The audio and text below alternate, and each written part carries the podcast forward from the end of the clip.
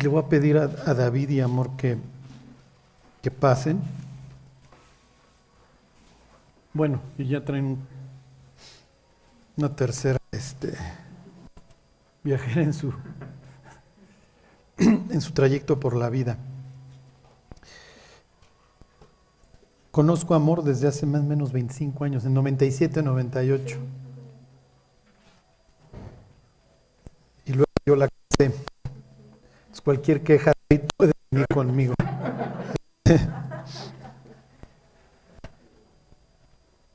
Y bueno, ahora tienen, tienen a su hijo. Y los hijos pues, es un gran fruto, ¿no? Es lo que dice la Biblia. Dichoso el que llenó la aljaba de ellos. O sea, esta era la idea en la antigüedad, tú estás creciendo el clan, entonces cada hijo que nacía. Hoy, pues desgraciadamente a la siguiente generación se le ve con, pues, con repele, ¿no? Tantas personas que hoy ya no está en su radar. ok, de esta forma crece el pueblo de Dios. No crean que, que la iglesia crece nada más a través del evangelismo, crece a través de las siguientes generaciones. y no crean que Israel nada más crecía a través de las siguientes generaciones, crecía también a través de atraer al resto de los pueblos. Por eso leen de, de Don Urias Eteo, Itai, que viene de Gat, o sea, todos estos extranjeros que se van incorporando al pueblo de Dios. Ok, bueno, ahí está en el Salmo 78. Bueno, dice, escucha pueblo, bueno, es másquil de Asaf, es una enseñanza de Asaf. ¿Se acuerdan? Asaf quiere decir el que congrega. El líder de la alabanza tiene esta idea de que venga la gente a, a aprender las, a aprender sus alabanzas. Bueno, dice, escucha pueblo mío mi ley, inclinad vuestro oído a las palabras de mi boca. Abriré mi boca en proverbios, hablaré cosas escondidas desde los tiempos antiguos. Esto se lo atribuyen a Jesús, ¿se acuerdan? Por su uso de las parábolas. La palabra proverbio quiere decir máxima o principio. Esta es la idea de transmitir la sabiduría a la siguiente generación. Bueno, dice, las cuales hemos oído y entendido que nuestros padres nos las contaron. Entonces aquí tienen esta idea de que la siguiente generación, la generación anterior se dedica a enseñarle a la que sigue. ¿Ok?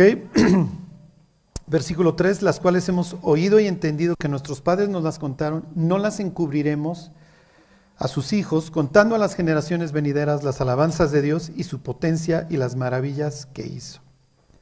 Y luego viene ya esta idea de que él estableció testimonio en Jacob y puso ley en Israel, bla, bla, bla, que ustedes ya conocen. ¿ok? La tierra de Israel es donde, donde, reina, donde reina Dios.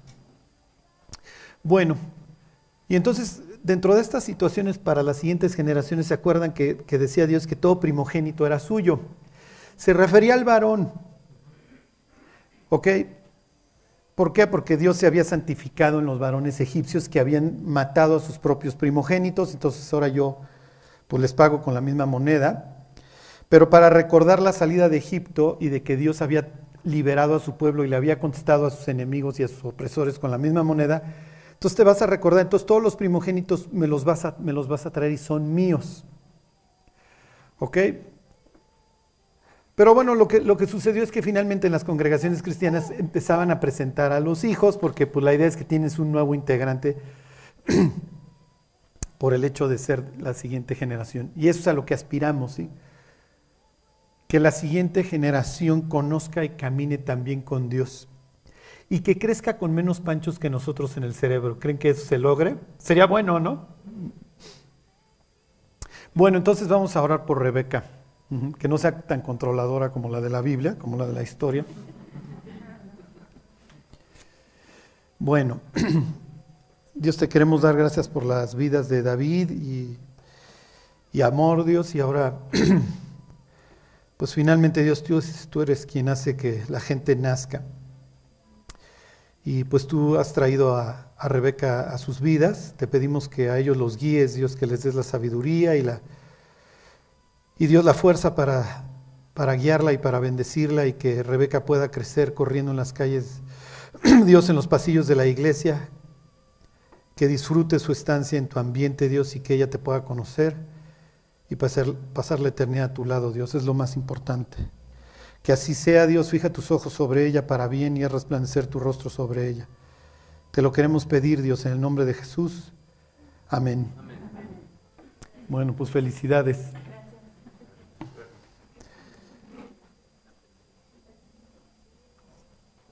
Bueno, pues miren, finalmente cada día que caminamos con Dios es un día más que le estamos dando la oportunidad a nuestros hijos de, de conocer a Dios. Bueno, ¿alguien quiere preguntar algo? Sí, sí, Mayolo. Este, los ángeles caídos, bueno, todos los ángeles en general, tienen libre albedrío. Si decidieron ellos separarse de Dios, fue porque lo decidieron, ¿no? Así como los que decidieron estar con, seguir a Dios, ¿no? Esa es una primera pregunta. Y la segunda, después del diluvio, el diluvio viene para acabar con la mm, humanidad que estaba, ya estaba descontrolada. Sin embargo, los eh, demonios o los gigantes, e, esos que se muestran y que se describen este, después, e, es, se supone, o no sé, no, no, no, lo entiendo, se supone que después más este, ángeles caídos volvieron a tener, este, volvieron a meter con las mujeres después del diluvio.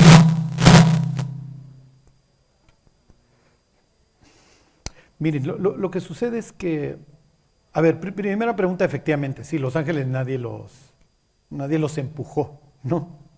Ellos quisieron, lo hicieron, ¿no? Por eso este, a Judas.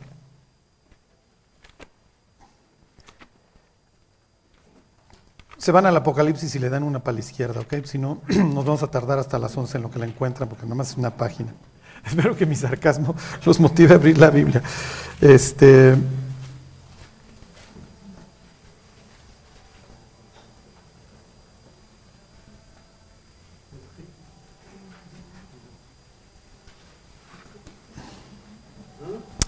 Es Judas 6, ahí están. Dice, los ángeles que no guardaron su dignidad, sino que abandonaron su propia morada, ¿de qué habla la Biblia? Resúmanme la Biblia en tres palabras. Exilio y restauración. ¿Qué, de qué está implicando cuando dice que los ángeles abandonaron su propia morada? Hicieron un autoexilio, se largaron de donde tenían que haber estado. ¿Ok? se los vuelvo a leer. Y a los ángeles que no guardaron su dignidad, sino que abandonaron su propia morada, los ha guardado bajo oscuridad en prisiones eternas para el juicio del gran día. ok, ¿qué hicieron los ángeles? Continúa Judas explicando. Como Sodoma y Gomorra y las ciudades vecinas, las cuales, de la misma manera que aquellos, ¿quiénes son aquellos? Los ángeles, las las cuales de la misma manera que aquellos, habiendo fornicado e, e ido en pos de vicios contra la naturaleza, fueron puestas, por ejemplo, sufriendo castigo del fuego eterno. Entonces, ¿cuál es el pecado de los ángeles? ¿Qué está diciendo Judas? si te comparan con un sodomita, ¿qué te están implicando? ¿Que eres ratero de bancos? No. ¿Que eres defraudador? No. Están implicando pecados sexuales, ¿ok? y es lo que dice Génesis 6. Las vieron hermosas, las tomaron para sí. Entonces, bueno, pues ya nacen estos. que La Septuaginta le va a poner la palabra gigantes.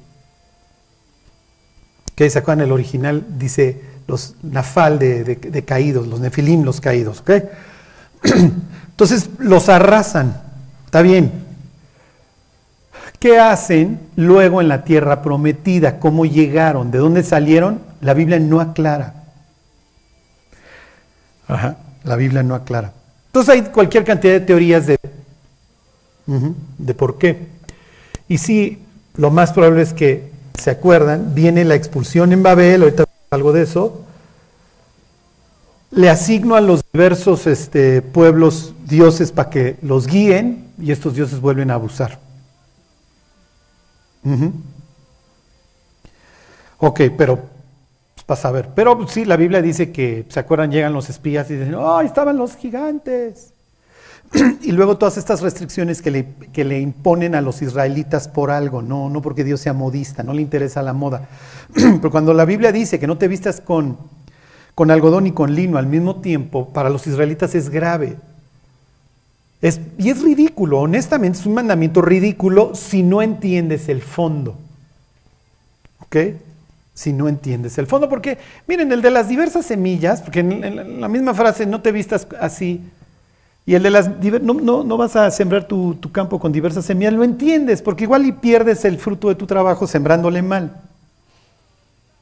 Pero lo de la ropa es ridículo. Pero para un israelita no, porque él, diría, en el pasado esto sucedió. Los israelitas lo van a interpretar y lo interpretan bien en el sentido de que los ángeles aceleraron la maldad del hombre, les enseñaron a hacer cosas malas. Y básicamente lo que les enseñan es la seducción, el satanismo, eso es lo que ellos ven, la drogadicción. Sí, como que iba a tardar que un señor dijera, ay, voy a secar estas plantas de tabaco y las voy a enrollar. No, mira, le enseño. Te enseño cómo alucinar. Por eso es que ustedes en la literatura apocalíptica siempre van a encontrar la idea de, la pornografía y de, la drogadicción, del fármaco. Entonces, toda esta asociación entre los medicamentos y el daño que yo le puedo generar al ser humano. Pues, ¿Qué te platico a ti, mi mayor? bueno. ¿Alguien más quiere preguntar algo? Sí. Sí, sí, sí. Charlie, cuando, cuando nos, tú mencionas, y ahorita lo último que dijiste creo que podría tener relación, cuando mencionas eh, que se está cumpliendo todo esto, dices los malandrines, o sea, ese tipo de, hace alusión a personas que actualmente entiendo que tienen poder, que están, que sí están maquinando, así pareciera, un plan, ¿no? ¿Es para ellos consciente que es un plan que no es de Dios? O sea, ¿cómo poder decirlo? ¿Lo relacionan o no lo relacionan con nada de, Dios? ¿Es algo eh, que para ellos sí hay una conciencia o es totalmente que están siendo usados quizás hasta por este tipo de ángeles o no sé? Sí, sí, te entiendo, sí, te entiendo. Miren, a ver, váyanse a Efesios 6, este, pues, ya, ya saben, es un, pues es un pasaje bastante típico para nosotros porque, oh, los demonios, pero les vuelvo a insistir, lo que pasa es que la Biblia está escrita para nosotros, pero no a nosotros, no, no somos un Efesio, ¿sí? Pero obviamente Dios dice, me importa un comino que nos hace Efesio, lo que quiero que entiendas es lo que le estoy diciendo a ellos. ¿Ok? Por alguna razón. Éfeso es un sitio que para los antiguos es importante porque es el lugar, es un lugar sagrado. La palabra, y está en el libro de Hechos, ¿quién no sabe que esta es la casa de la reina Diana, etcétera, de la diosa Diana? la palabra es neocoris en griego, ¿ok? ¿Se acuerdan cuando Pablo va a salir al teatro, que lo van a matar, que se arma el alboroto porque un platero la está armando de jamón porque Pablo dice que no son dioses los que se hacen con las manos?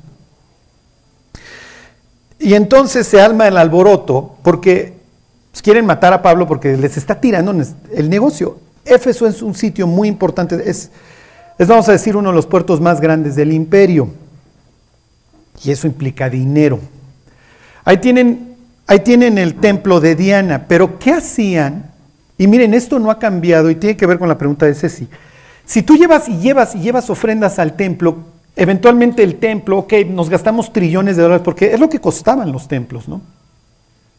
Entonces es una edificación del tamaño del estadio, pero la, la construiste a base de ofrendas y ofrendas y ofrendas. ¿Qué sucede cuando tienes un exceso en las ofrendas? ¿Qué empiezas a hacer? ¿Qué se les ocurre? Un banco, exactamente, empiezas a prestar dinero. Y cuando, cuando tú tienes deudores, para la Biblia en términos, en términos bíblicos, un deudor es tú, siervo, exactamente. Y te das cuenta que a través del dinero tú puedes dominar a las personas. ¿Ok? Entonces, oh, la banca. La banca es una forma en la que yo puedo invadir países prestándoles dinero y haciéndolos mis esclavos y que sus impuestos y su trabajo acaben conmigo. ¿Sí se entiende? Ok, entonces tienen toda esta, eh, eh, esta mezcla entre espiritualidad, idolatría y finanzas. Es lo que rifa, ¿ok? Y es lo que dice Apocalipsis 18. ¿Quiénes son los grandes de la tierra? Los escucho en el coro. ¿Quiénes? ¿Eh? Los mercaderes.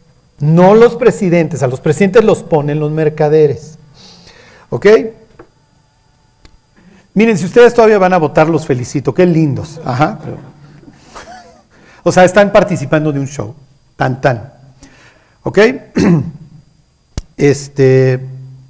Entonces, la pregunta de si es, oye, es que hay un plan, la historia no es accidental. Oh, la Primera Guerra Mundial inició porque se echaron al archiduque Fernando en Sarajevo. No. Ustedes no están para saberlo ni yo para contárselo, pero el tipo va pasando por el tour que le habían preparado, lo intentan matar, fallan y el bruto sigue con el tour y ya lo acaba en la segunda, ya lo matan. Entonces, ¿de qué te habla? De que ya lo estaban esperando y lo iban a matar, precisamente era el, último cerillo para que se agarraran a trancazos. Es planeado, igual que la Segunda Guerra Mundial, igual que todas. La pregunta de si es, oye, pero saben que se están peleando con Dios.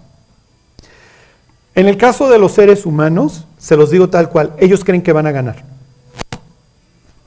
En el caso de los ángeles que los usan, ellos saben que van a perder y que la tienen sentenciada. Por eso los hijos de los ángeles, por favor, nadie se me infarte, así ven ellos el mundo y así es. Los hijos de los ángeles que la tienen sentenciada, cuando ven a Jesús, le dicen, has venido a destruirnos antes de tiempo, porque sabemos que la tenemos sentenciada igual que nuestros papás angelitos que nos procrearon. Pero sabemos que la tenemos sentenciada, no hay escape. Entonces, ahí están seis días de Efesios. Entonces es natural que en un en un lugar como Éfeso, que está plagado de demonios y de ángeles caídos, y de un sitio, es importante el puerto, porque el puerto te implica que tienes acceso a muchas personas, es natural que de ahí piensen hoy en Hollywood, de ahí yo disperso mi cosmovisión. Hollywood es el sueño de cualquier ángel caído, ¿sí? porque a través de Netflix, todo esto, yo genero un, genero un mundo, literalmente. Ok, 6.12 dice, porque no tenemos lucha contra sangre y carne, sino contra qué? Contra príncipes. Esa es la forma en la que ellos ven el mundo.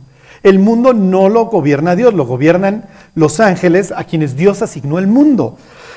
¿Sí se entiende? Es lo que dice Deuteronomio 32 y Deuteronomio 5 y lo que dice toda la Biblia, lo que dice Daniel 10. lo que pasa es que nosotros no tenemos esa cosmovisión. Acuérdense, nosotros somos ilustrados. Nuestra cosmovisión la heredamos de la ilustración tú a David le dices que el mundo gira alrededor del sol y te va a decir que estás loco. Te va a decir, ¿no has leído mi Salmo 19? El sol recorre un camino. Tú eres una cosa extraviada en el universo. Tu vida no vale nada. No, además eres un chango que se bajó de, una rama. Y diría David, ¿quién no está leyendo el Génesis? ¿Sí me explico? Entonces, efectivamente, el mundo hoy cuando se reúnen, eh, lo sé, las 100, 200 personas más poderosas del planeta, ¿no? a ver, pues vamos a hacer A, B y C. ¿Tienen ellos la esperanza? Por supuesto, nosotros vamos a acabar gobernando en el planeta y seremos los muchos o los pocos, lo que sea, y el resto, pues les pondremos su marquita y ya les asignamos una lana. Es lo que dice el Foro Económico de Davos.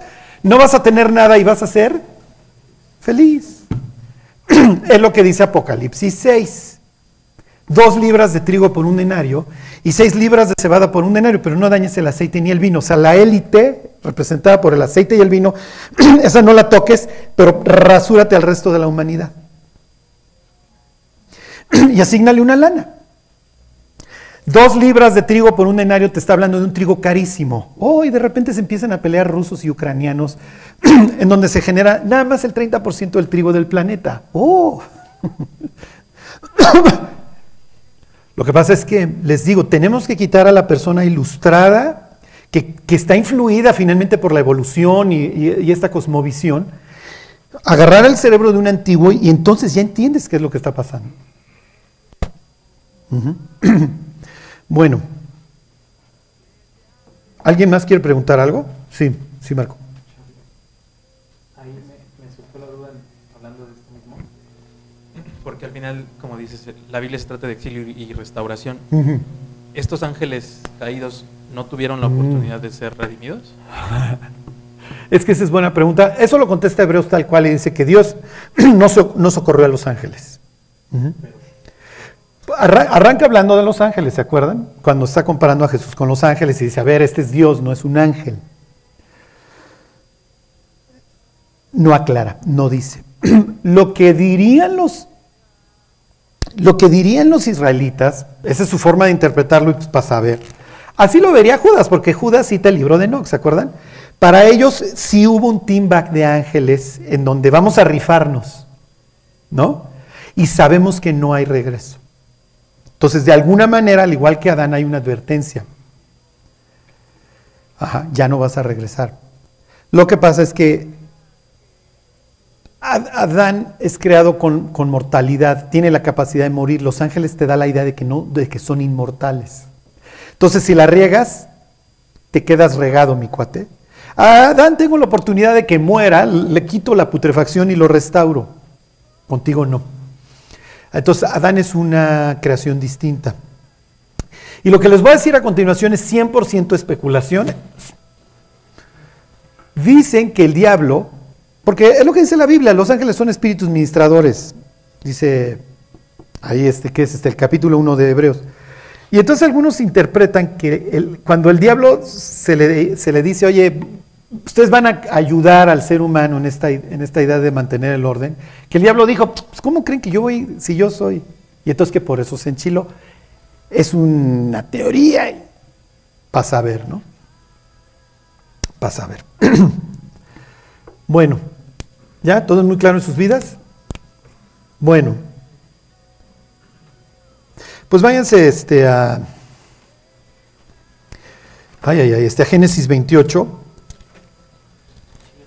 Miren, la, próxima semana, si nos da tiempo, hoy le, continuamos con Jacob. Quiero hacerles un paréntesis.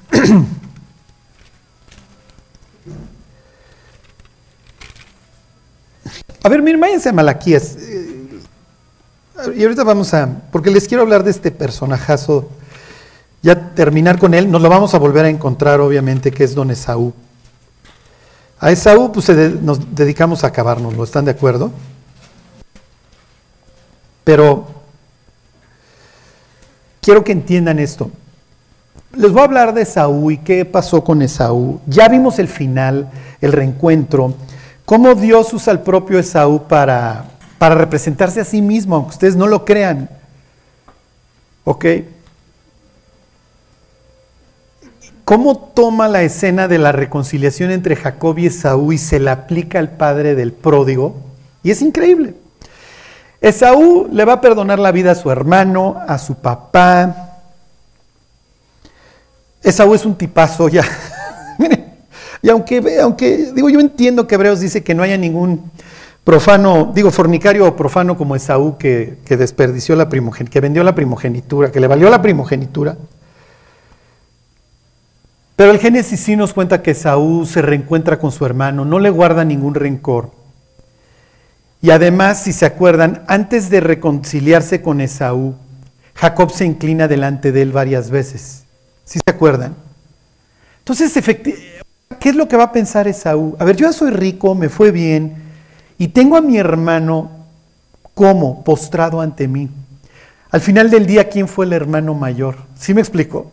Porque yo estoy de pie y él está de rodillas. Y si yo le digo a mi hermano que se mantenga así, lo va a hacer. Porque me encontré también a otro hermano, mi hermano está arrepentido también. Es una historia increíble, ¿eh?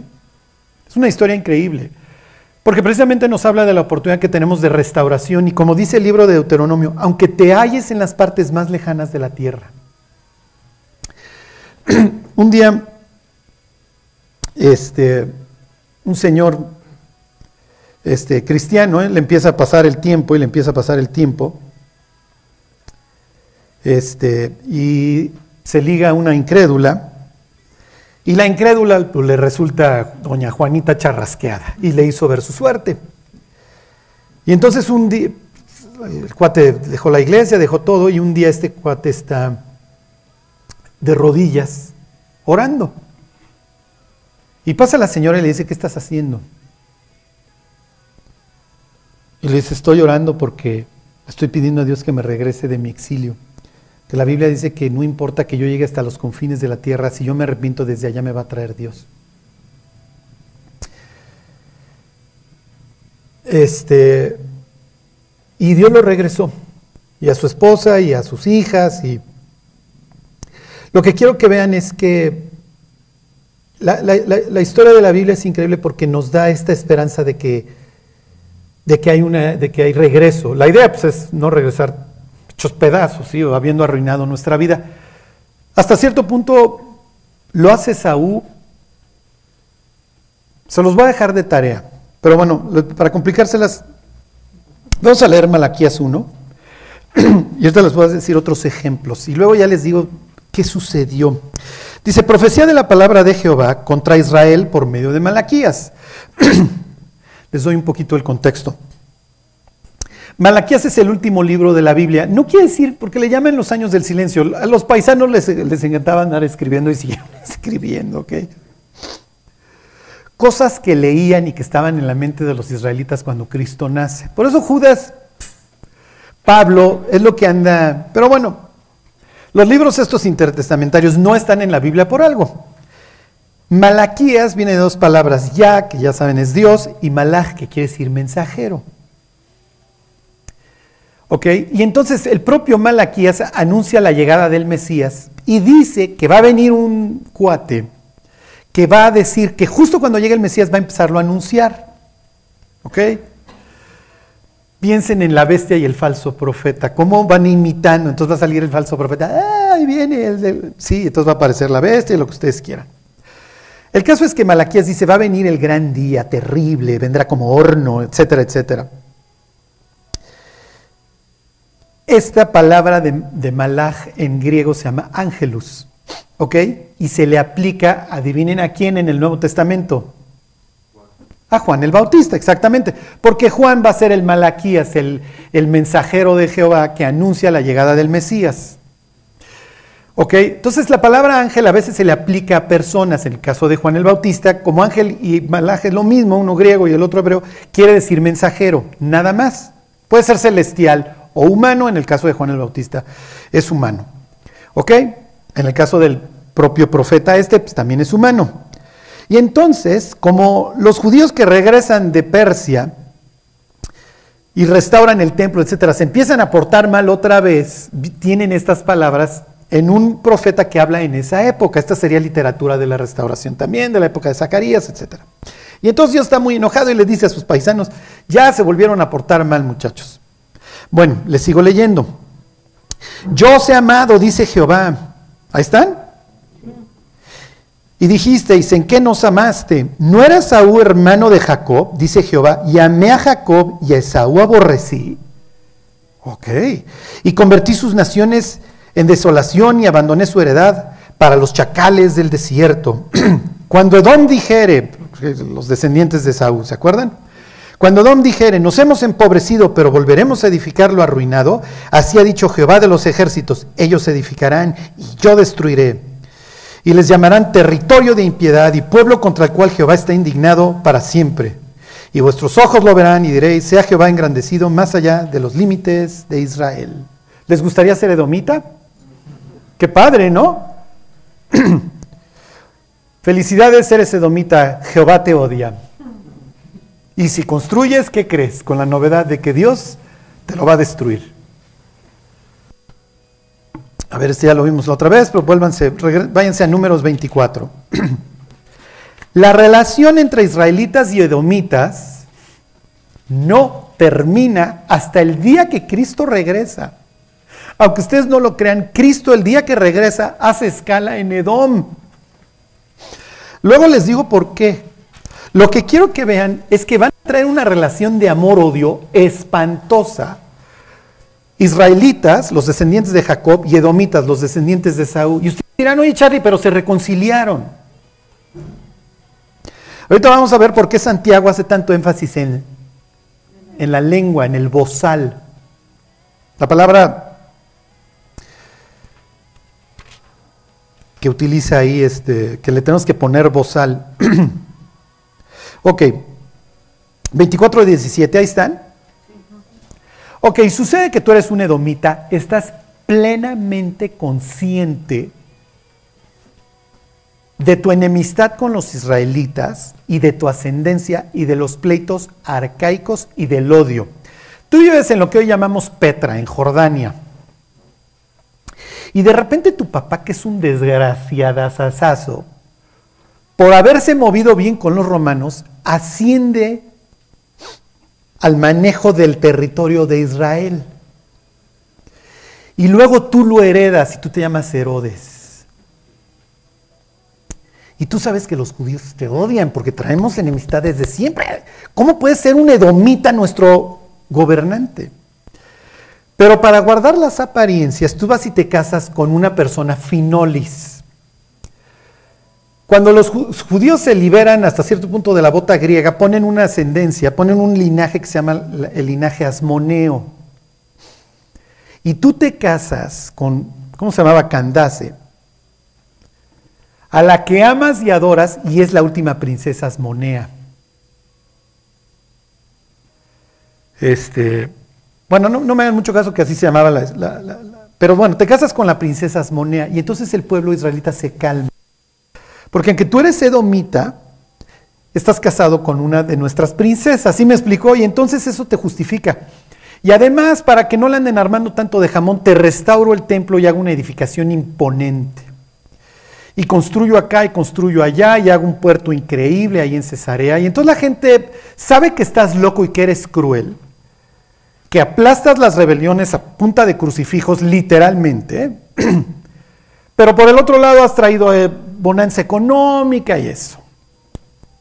Haces un palacio gigantesco que se llama el Herodión con una gran torre porque eres paranoico, porque tú eres edomita. Y de repente te llegan unos iraquíes del oriente, una caravana gigantesca. No eran Melchor, Gaspar y Baltasar. Y Baltasar no venía cargando las maletas, ¿ok?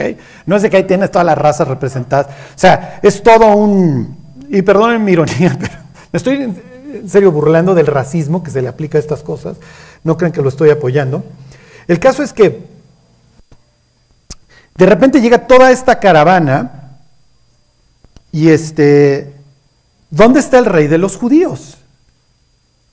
Y tú eres un edomita ahí histérico. ¿Qué? Es que vimos su estrella en el firmamento. ¿Cuál estrella? Y se acuerdan que ahí tiene a su equipo de escribas para andar justificando la cantidad de barbaries que hace don Herodes. Y a ver que ven los escribas. ¿De dónde sacan lo de la estrella a estos iraquíes? Versículo 17, ahí está 24, 17.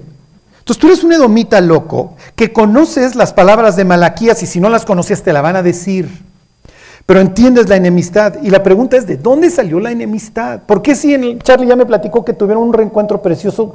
¿De dónde sale este odio? ¿Y por qué Dios dice, despidiéndose de su pueblo antes de que venga el Mesías en el libro de Malaquías, por qué empieza diciendo que odió a Esaú para justificar su amor por Israel? Ya les digo qué implica y etcétera. ¿no? Ok, dice, versículo 17, lo veré, ahí están, mas no ahora.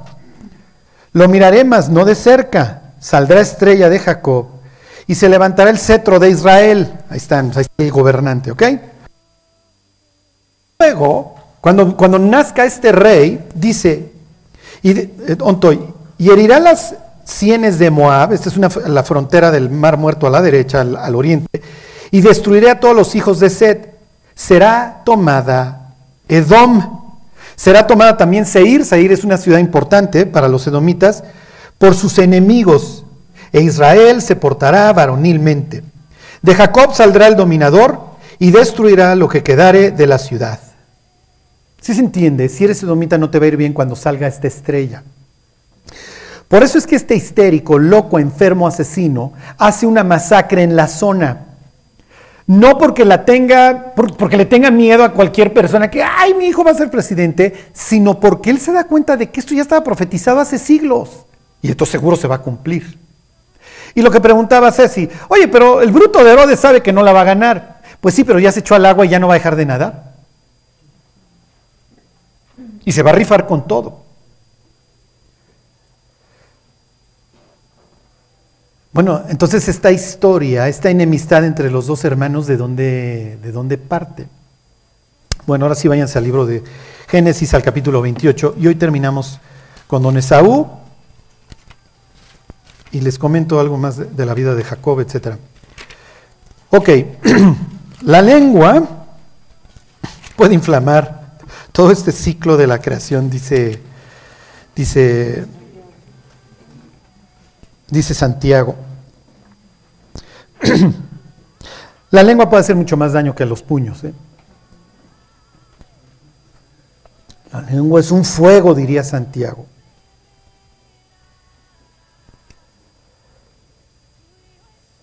La semana pasada veíamos este 18.10, se los vuelvo a leer.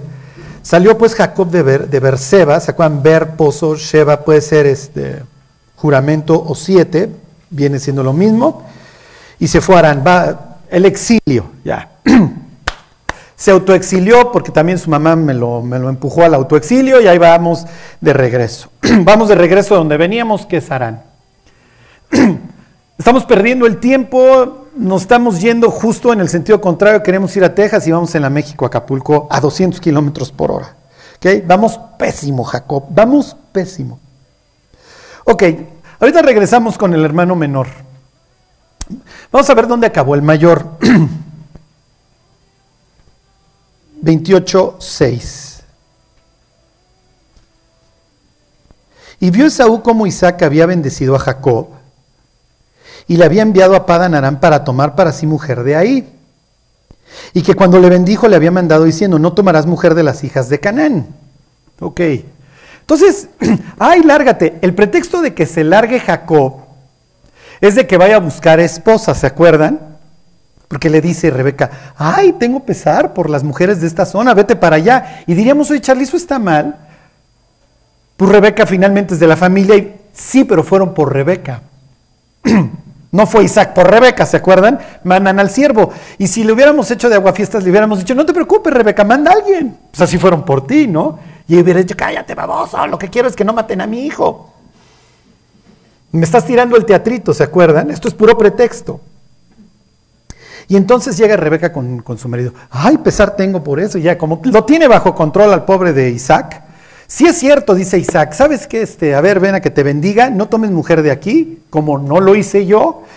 Yo, en tu caso fueron por tu mamá, en tu caso tuve por ella. Y el tuve por ella, en vez de que Dios haga las cosas, uy, uy, uy. Ya veremos los diversos matrimonios de don Jacob. Este, en la historia que sigue se van a involucrar muchísimos temas, como son la belleza, la poligamia, o sea, cuando no se puede poner peor, ¿ok?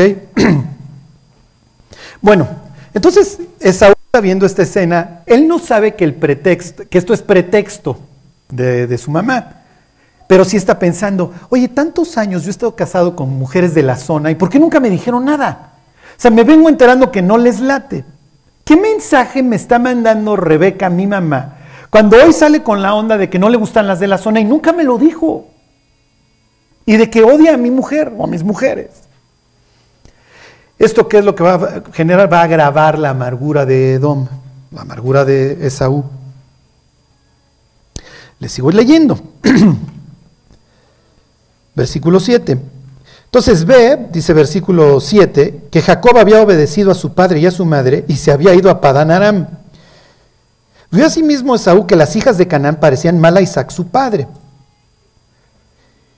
y se fue, misma idea, del hermano mayor, pero digo del menor, los dos van a ser exiliados. Y se fue Esaú a Ismael y tomó para sí mujer a hija de Ismael, hijo de Abraham, hermana de Nebayot, además de sus otras mujeres.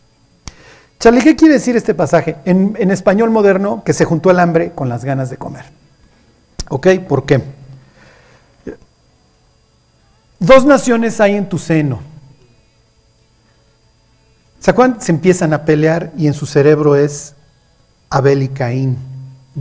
Esta escena ya me la platicó mi suegro hablándome de la Biblia y de sus historias y acaba mal, porque el mayor acaba matando al menor y yo no quiero que eso suceda, entonces voy a controlar las cosas. Pero Dios le dice, no te preocupes, no va a pasar lo que tú estás temiendo, entonces no controles, Rebeca. Me vale, yo voy a controlar las cosas y me acaba sucediendo lo que yo no quiero que sucediera. Profecía autocumplida. Mis dos hijos se quieren matar y el mayor, como en la historia a la que yo le tenía miedo, quiere matar al menor. Y entonces al menor, con el pretexto de no agarres vieja de aquí, mi cuate, lárgate, le impongo un exilio.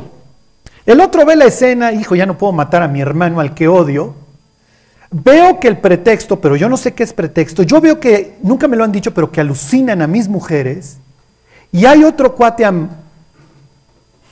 amargado, con derecho a estar amargado o no, se llama Ismael, al que largaron, mi medio hermano, digo este, o mi medio tío, al que largaron, cuando tenía 14 años, y se me hace muy mala onda. Ya sé que él no le dieron las bendiciones de la tierra, sino que él las iba a obtener también a través de su arco, algo extrañón, como a mí nos ven como salvajoides, ¿sí se entiende? A uno lo ven como fiero y a mí me dicen que por mi arco. Y entonces tío, tío Ismael anda por ahí, ya le pasó lo mismo, porque qué gachos. Hay un Dios que desde allá arriba dice, a ti te voy a bendecir y a ti te voy a bendecir, y a nosotros nos excluyen. Ya ven todo lo que está sucediendo en el cráneo de, de Don Edom. Y entonces, y el tío que también, también, y también me lo maltrataron. Y es más, en la historia que cuenta mi tío, me lo largaron con una cantimplora en la mano. Sea, ¿de qué se trata esta historia? Miren, esto sucede cuando las personas, por ejemplo, piensan, preguntan, sí, si Dios existe, ¿por qué permite tantas cosas? Y ponemos a Dios como, si me explico, como el que se equivoca o al que vamos a juzgar. La otra vez alguien me preguntaba, oye Charlie, en mi trabajo me, me preguntó mi patrón que, ¿qué sucede si tú no crees en Dios, pues te vas al infierno, ¿no? ¿Qué sucede si alguien nunca escuchó de Dios? Eso es ver la historia desde un ángulo equivocado. ¿Por qué? Porque estás viendo la historia desde el punto de vista humano, no desde el punto de vista de Dios. ¿Entiende? Entonces estás partiendo de la base de que Dios no lo buscó. Esto se los dije, pero como siempre se les olvida. Acuérdense que Ismael y Edom no son, no son los personajes principales en la bendición, pero sí son beneficiarios de ella. El problema es cuando nosotros no sabemos qué rol jugamos en la historia divina. Piensen nuevamente en el super tipazo, Jonatán, el hijo de Saúl, que no tiene ningún problema en decirle a David, a ver David, yo no soy la casa reinante, ya escuchaste la... Las bendiciones son para Judá y de Judá va a salir el cetro. Está bien, yo voy a ser segundo. No me importa. Pero yo sé que juega un rol importante en los planes de Dios. ¿Sí se entiende? Entonces, ni Ismael ni Esaú se ven como los beneficiarios también del tratado. Y además no ven la bendición porque a los dos también los bendicen. Y de Ismael le prometen 12 príncipes. En aquella época que te prometieran 12 príncipes es, te voy a dar un continente. Pero ¿qué tanto es suficiente? ¿Sí me explico? Ok. Imagínense la escena, ya es un gran patriarca para entonces don, don Ismael, le fue bien, Dios se lo prometió, Dios no se quedó corto con él. Y de repente llega este cuate con sus chavas, hecho un histérico, ¿qué pasó? Pues ¿cómo ves que a mí me largaron igual que a ti y que yo no soy el de la bendición y el desgraciado de, mi hermano me la robó y por si fuera el colmo no quieren a mis mujeres? Y además, antes de que se fuera mi hermano, todavía mi papá lo vuelve a bendecir. O sea, no solo la que me robó, luego lo vuelve a bendecir al desgraciado. Que pase el desgraciado, ¿ok? y en la vida y en la mente de Ismael, es que así son, es que así se comportan, es que a mí también me la aplicaron, y es que, y es que, y es que. Y esto es una fórmula para que surja la amargura. Y dice el autor de los Hebreos que no vayan a ser una raíz de amargura y que por ella, ¿qué palabra sigue?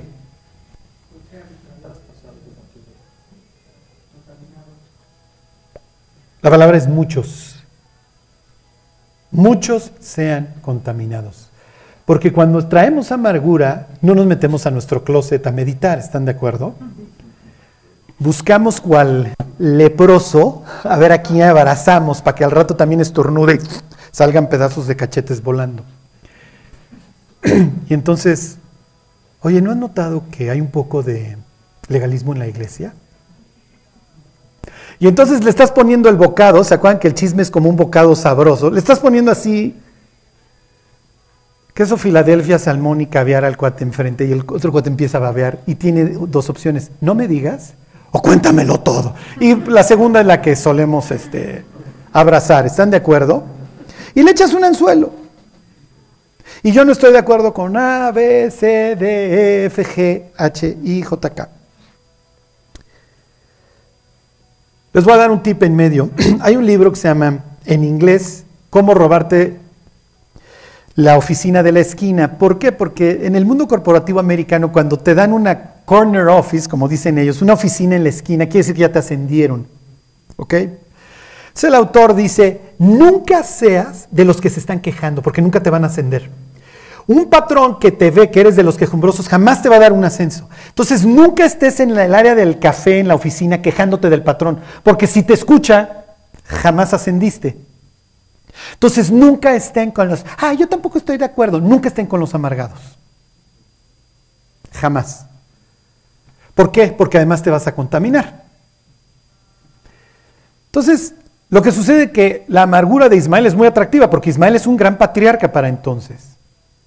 Entonces llega este histérico que se lo está llevando el tren con toda su amargura y entonces va a buscar obviamente que va a buscar aliados, no va a buscar a alguien que le diga, oye, bájale dos rayas, porque te va a ir mal si te sigues amargando, ya, y agarra esto, toma esto como unas mancuernas que Dios te puso en los brazos y que vas a tener que cargar mi cuate y vas a acabar más fuerte, pero no te claves. Se los digo por su salud mental no se claven. En el mundo, miren, el mundo es cruel, digo, todos lo sabemos. Y el mundo corporativo, olvídense, el mundo corporativo es voraz, es, repugnante. ¿Por qué? Porque pues, todo el mundo está en lo que llaman los gringos la, la, carrera de la rata, está en la rat race. Entonces, si yo te puedo tropezar y te puedo hacer quedar mal en una junta, o yo me puedo arrogar tus éxitos para que a mí me asciendan, es muy común. Cuando llegamos a la iglesia, Estamos esperando un trato distinto, ¿están de acuerdo? Y de repente en la iglesia traes cuatro cuchillos en la espalda. Y entonces, ¿qué sucede con la gente cuando trae todos sus cuchillos en la espalda? Se decepciona. ¿Por qué? Porque no, está no esperaba ese trato en la iglesia. Y entonces, ¿qué hago, Charlie?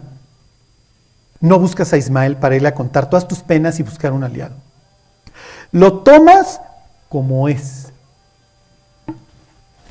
Ajá, te los vas quitando uno por uno y continúas tu carrera. ¿Qué es lo que está sucediendo? El diablo te quiere tropezar y lo que más daño hace en la iglesia, lo que destruye a las iglesias, es la amargura. De la amargura brota todo. De la amargura brotan las falsas doctrinas. De la amargura brota todo. Todo, todo, todo. O sea, piensa en una iglesia ejemplar como es la iglesia de Éfeso en el Apocalipsis, en donde le dice, a ver, mis efesios, ustedes han trabajado arduamente por amor de mi nombre y no has desmayado y no soportan a los que dicen ser apóstoles y no lo son. Y los has hallado mentirosos y aborreces a los nicolaitas y bla, bla, bla, y no los para de, de alabar hasta que les dice, pero ustedes ya no se quieren, ustedes ya se odian y entonces van a durar cinco minutos. Y ese candelabro tan hermoso que Dios ha puesto en un sitio de tantas tinieblas como es Éfeso, Dios dice, mira, lo va a tener que apagar, ya no funcionan. Y le dice a la iglesia de Éfeso, el que venciere le daré a comer del árbol de la vida. Y árbol lo puedes traducir, esa palabra griega la puedes traducir, se traduce en el Nuevo Testamento no solamente como árbol, sino como madero, refiriéndose al sitio donde Cristo murió. Entonces ya se olvidaron de la cruz en donde Dios los amó. Y ya nada más andan viendo quién sabe más y, y cómo se tiran entre ustedes. Entonces, Charlie, ¿por qué llegas a Malaquías y al resto de todo el Antiguo Testamento en donde Dios la trae con los edomitas? Hay un libro en la Biblia dedicado a los edomitas y es muy malo. Si eres edomita es un libro que no quieres leer. Se llama el libro de Abdías. Si han leído Isaías, si han leído Jeremías, tienen todos estos capítulos de juicios contra Edom. Entonces, ¿a qué hora acaban todos estos juicios contra los edomitas de que les va a ir como en feria? Si han leído las crónicas de los reyes de Israel, se la viven de peleoneros y David va y hace una race en Edom. Y luego cuando es Joás, no me acuerdo, uno de estos reyes ya, los otros se liberan, se liberan finalmente los edomitas y se van a estar dando de trancazos toda la vida.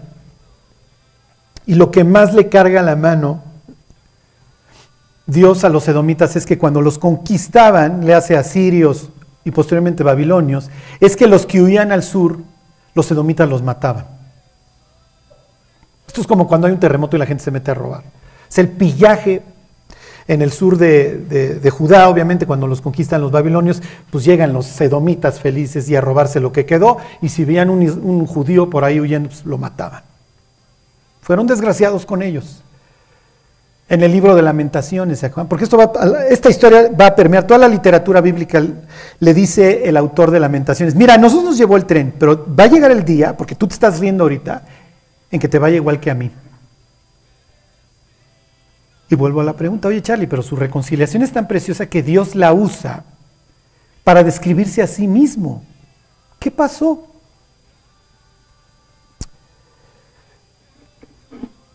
Les explico rápidamente y nos vamos. La primera impresión que a ti te da una persona es prácticamente imborrable. Es muy difícil que la cambies. Nuestro cerebro está programado, pues vivimos en un mundo caído, para evaluar a las personas en cuestión de segundos y no las evaluamos desde un punto de vista racional, lo hacemos en automático. ¿Ok? Cuatro cosas tú ves en la persona, tú la analizas. En primer lugar, enemigo o amigo. ¿Ok? Si ves una persona con un cuchillo ensangrentado acercándose a ti, lo más probable es que te eches a correr o te quedes congelado. Pero tu cerebro ya te dijo problemas. Lo segundo es neutral, es X. Así vamos por la vida básicamente. Piensen cuando vas caminando por la calle. No vas reconociendo a cada persona, ¿están de acuerdo? Neutral. Y la cuarta es pareja potencial. pues váyanse a una reunión de jóvenes y todos están evaluando si es pareja potencial. Esas son las cuatro cosas que tu cerebro está reconociendo. Si tu cerebro de entrada te dice amigo, es muy difícil que tú vayas a cambiar esa impresión. Por eso es que nos ven la cara, por eso es que nos defraudan. Por eso es que no hay defraudador mala onda.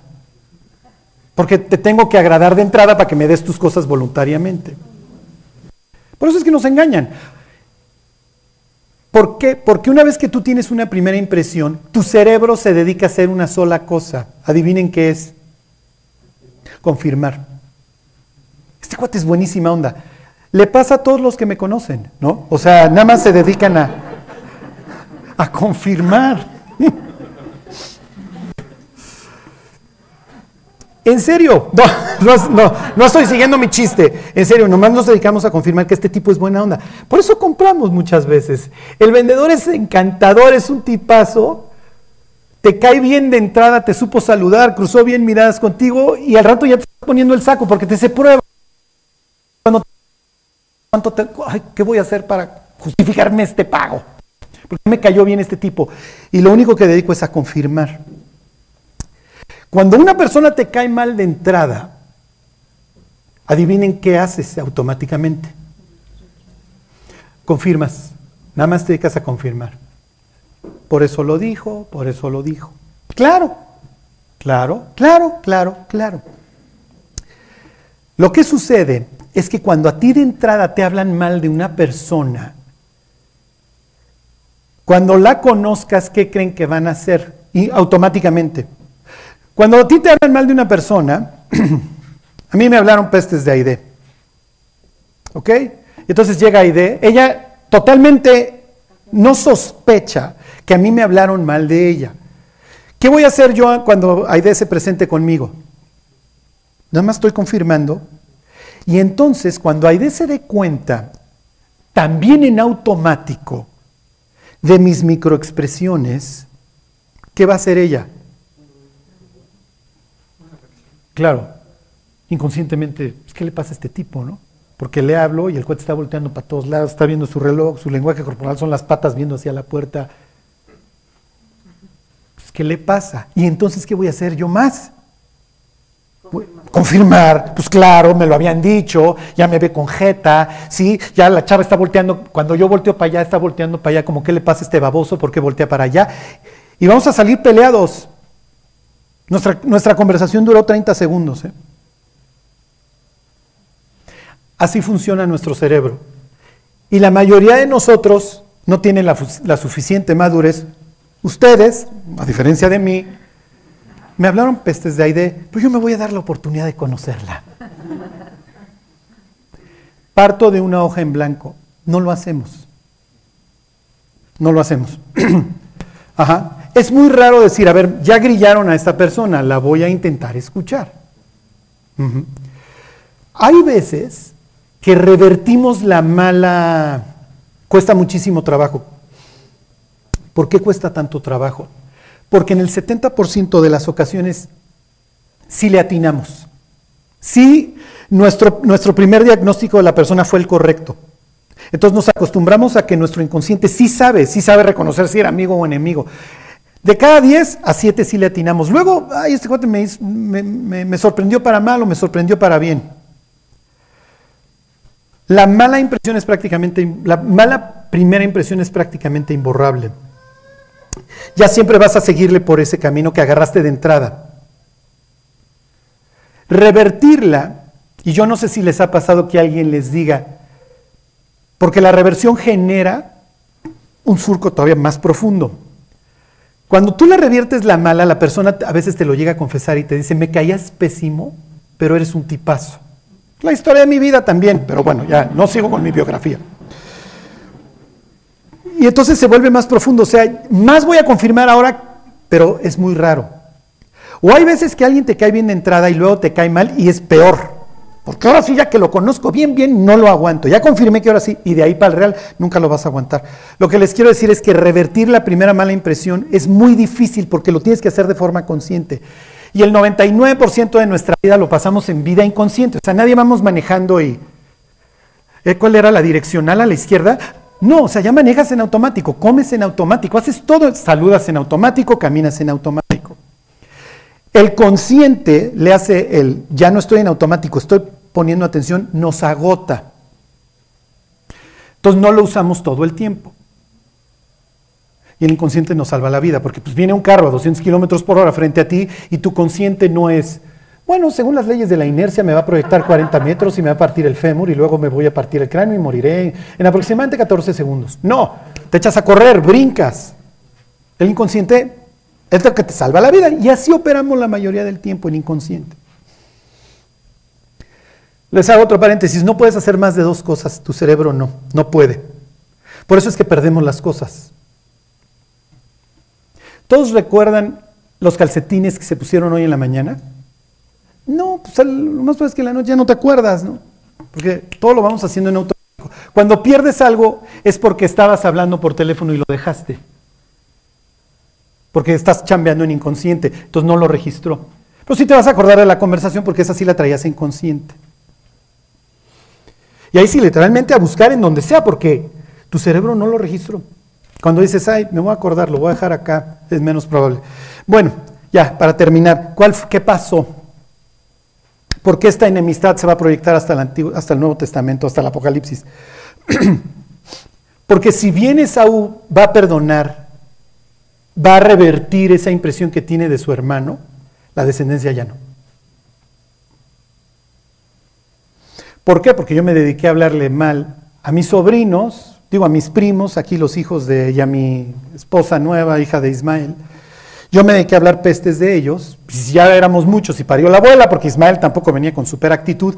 Se juntan los dos y todos los que vayan naciendo ahí. ¿Por qué vivimos en el sur, papá? ¿Por qué no vives en Israel? ¿Por qué nuestro abuelo vive allá? Déjate platico. Y te platico que tienes un tío que es un desgraciado, que se robó la herencia, que ese sí también le fue súper bien. Resulta que a ti, a tu mamá, la odiaba tu abuelita Rebeca, y tu abuelo Isaac también te odia y todo el mundo te odia y todo el mundo te odia. Y entonces, ¿cómo voy a crecer yo, niño, que nací en el sur, sabiendo que mi abuelo me odia, que mi abuela me odia y además mi tío está de acuerdo con toda esta experiencia familiar? Cada vez que yo conozca a un israelita, ¿qué voy a estar pensando? Un desgraciado más. Tan tan. Y estoy literalmente entrenado para matar.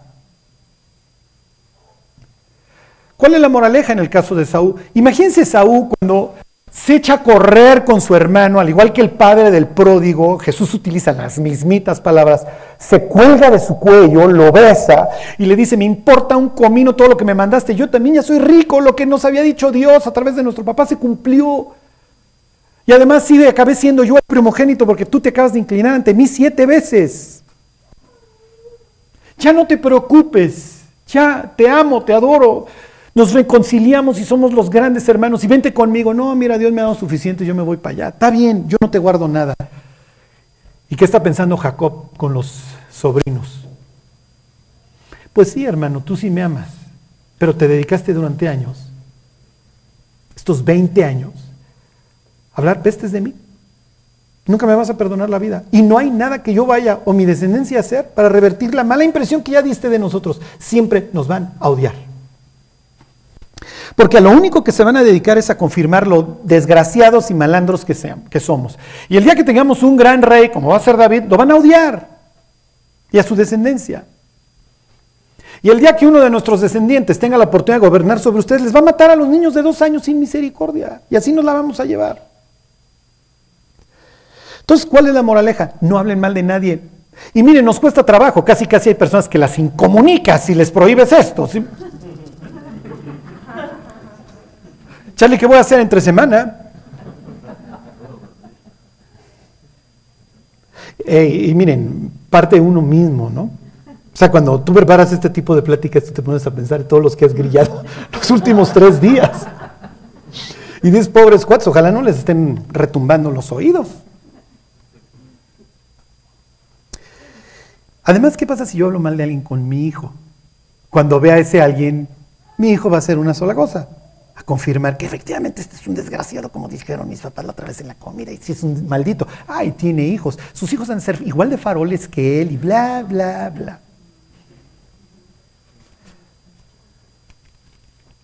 Finalmente,